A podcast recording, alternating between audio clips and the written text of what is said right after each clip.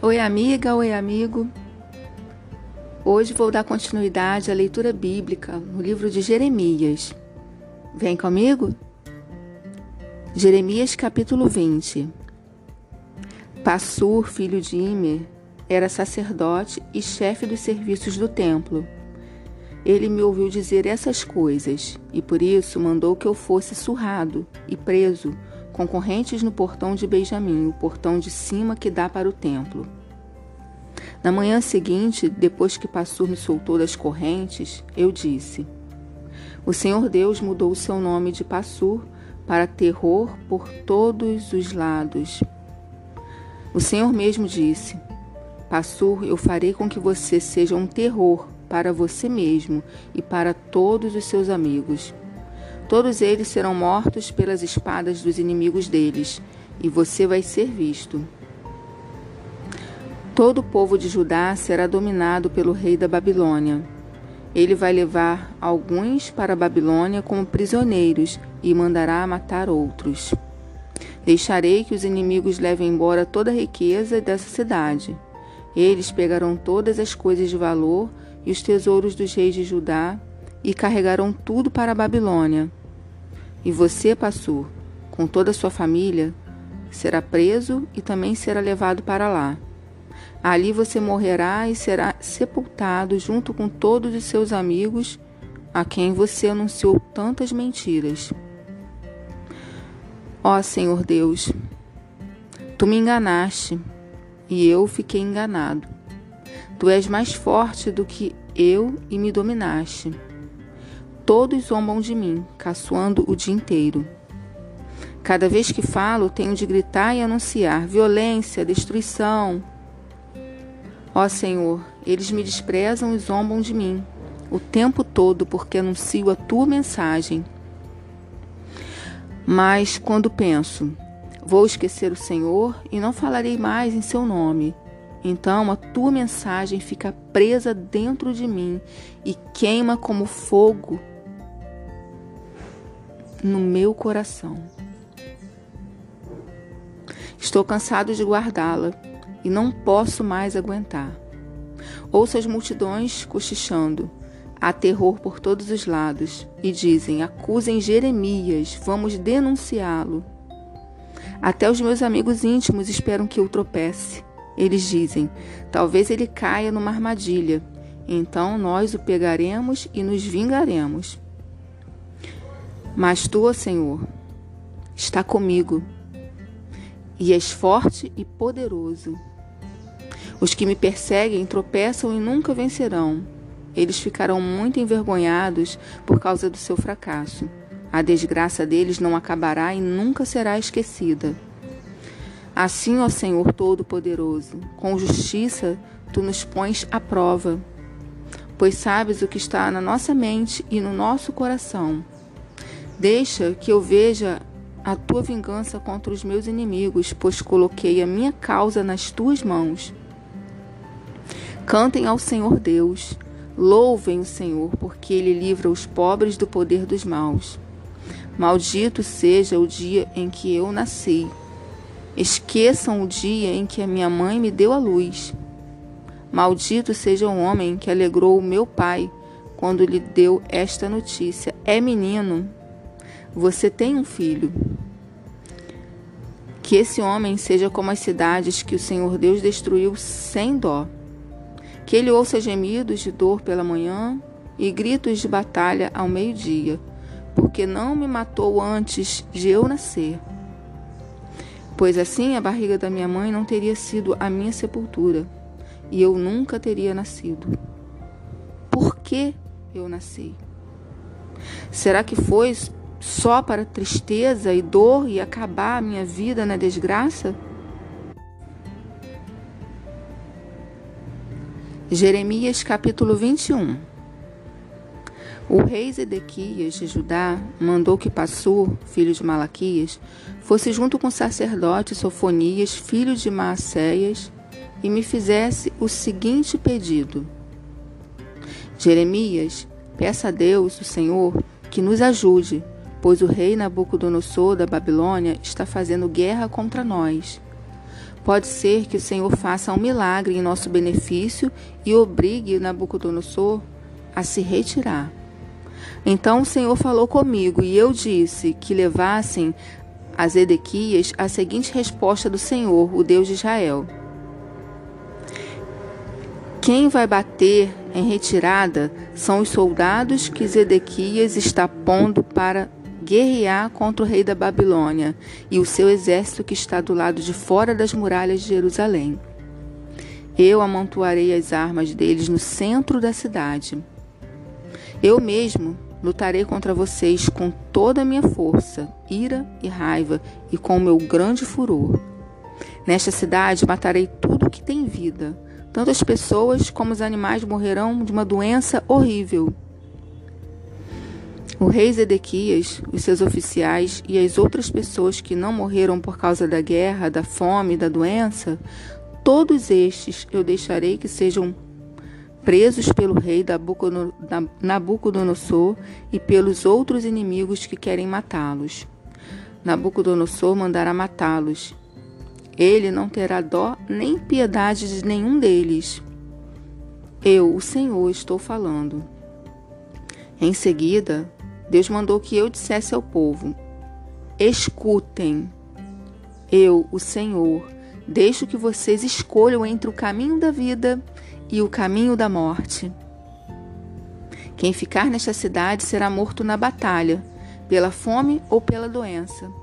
Mas quem sair e se entregar aos babilônios que estão cercando a cidade, não serão mortos.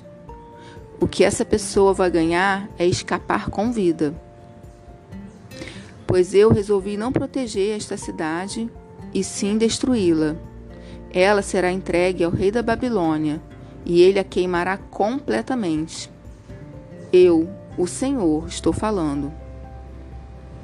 Jeremias, diga aos descendentes do rei Davi, que são a família real de Judá, que escutem aquilo que eu, o Senhor, estou dizendo.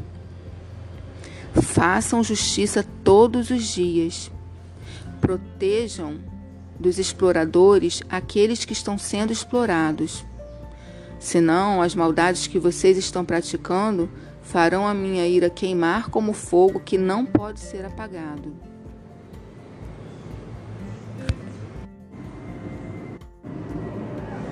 Jerusalém, você está num lugar bem alto, acima dos vales, como uma rocha que fica acima do planalto. Mas eu, Senhor, lutarei contra você. Você diz que ninguém tem a coragem de atacá-la, que ninguém consegue tomá-la. Mas eu, o Senhor, a castigarei por causa do que você tem feito. Vou pôr fogo no seu palácio, e tudo o que estiver em volta também será queimado.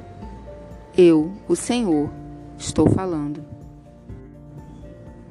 Jeremias capítulo 22 o Senhor Deus mandou que eu fosse ao palácio do rei de Judá, descendente de Davi, para dizer ao rei, aos seus oficiais e ao povo de Jerusalém que escutassem estas palavras do Senhor.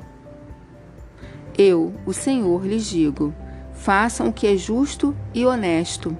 Protejam dos exploradores aqueles que são, estão sendo explorados. Não maltratem nem explorem os estrangeiros, os órfãos e as viúvas não matem pessoas inocentes neste lugar sagrado. Se vocês, de fato, fizerem o que eu estou mandando, então os descendentes de Davi continuarão a ser reis. Eles continuarão a passar pelos portões deste palácio, sentados em carros e montados em cavalos, junto com seus oficiais e com o seu povo. Mas se vocês não obedecerem às minhas palavras, então eu juro por mim mesmo que este palácio se tornará um monte de pedras. Sou eu, o Senhor, quem está falando. O palácio real de Judá é lindo, como a terra de Gileade e como os montes Líbanos. Mas eu farei com que vire um deserto, um lugar onde ninguém mora. Estou mandando homens para destruí-lo. Todos eles virão com seus machados, derrubarão as suas lindas colunas de madeira de cedro e as jogarão no fogo. Depois, muitos estrangeiros vão passar e perguntar um ao outro por que é que eu, o Senhor, fiz uma coisa dessas com esta grande cidade. Aí eles responderão que foi porque vocês abandonaram a aliança que fizeram comigo, o Deus de vocês, e adoraram e serviram outros deuses. Povo de Judá, não chore pelo rei Josias, nem lamente a sua morte, mas chore amargamente por Jeocás, seu filho. Vão levá-lo e, e ele nunca mais voltará, nunca mais verá a terra onde nasceu. Pois o que o Senhor Deus diz a respeito de Joacás, filho de Josias, que ficou no lugar do seu pai como rei de Judá, é o seguinte: ele foi embora daqui para sempre, para nunca mais voltar. Ele morrerá no país para onde o levarem e nunca mais verá esta cidade. Ai daquele que constrói sua casa com injustiça e desonestidade, não pagando os salários dos seus vizinhos e fazendo com que trabalhem na, na, de graça. Ai daquele que diz: Vou construir para mim uma casa bem grande, com quartos espaçosos no andar de cima. Então ele põe janelas na casa, forra as paredes com cedro e pinta de vermelho. Será que você é rei só porque constrói casas forradas de cedro, melhores do que as dos outros? Josias, o seu pai, viveu uma vida normal, sempre foi justo e honesto, e tudo o que ele fez deu certo. Ele tratou com justiça os pobres e os necessitados, e tudo lhe correu bem. Quem faz isso mostra que de fato me conhece. Sou eu, o Senhor, quem está falando.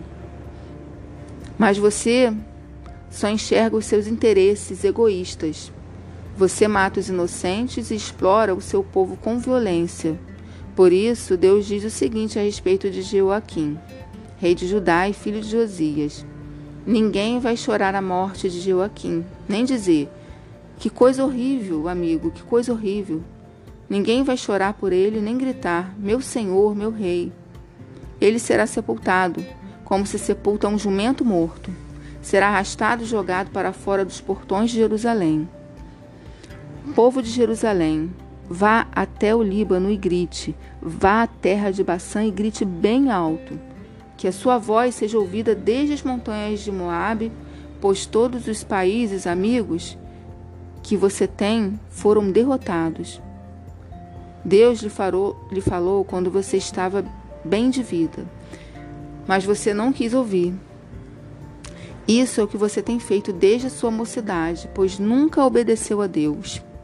As suas autoridades serão espalhadas pelo vento, e os seus amigos serão levados como prisioneiros de guerra. Então a sua cidade será humilhada e envergonhada por causa de todo o mal que você tem feito. Você que está muito seguro entre os cedros trazidos do Líbano, como vai gemer quando chegarem as dores, dores iguais às da mulher na hora do parto? O Senhor Deus disse a Joaquim, rei de Judá e filho de Jeoaquim: Juro pela minha vida que Ainda que você fosse um anel do rei na minha mão, na minha mão direita, eu o arrancaria.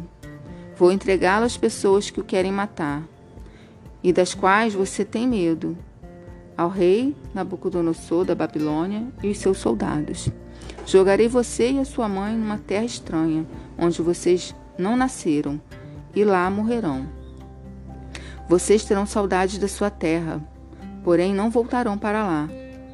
Então eu disse: Será que Joaquim é como um pote quebrado que foi jogado fora e que ninguém mais quer? Por que é que ele e os seus filhos foram levados e jogados numa terra que não conhecem? Ó terra, terra, terra, escute o que o Senhor disse. Este homem está condenado a ficar sem filhos e será um fracassado. Ele não terá descendentes que sejam reis, como Davi, e que reinem em Judá. Eu, o Senhor, falei.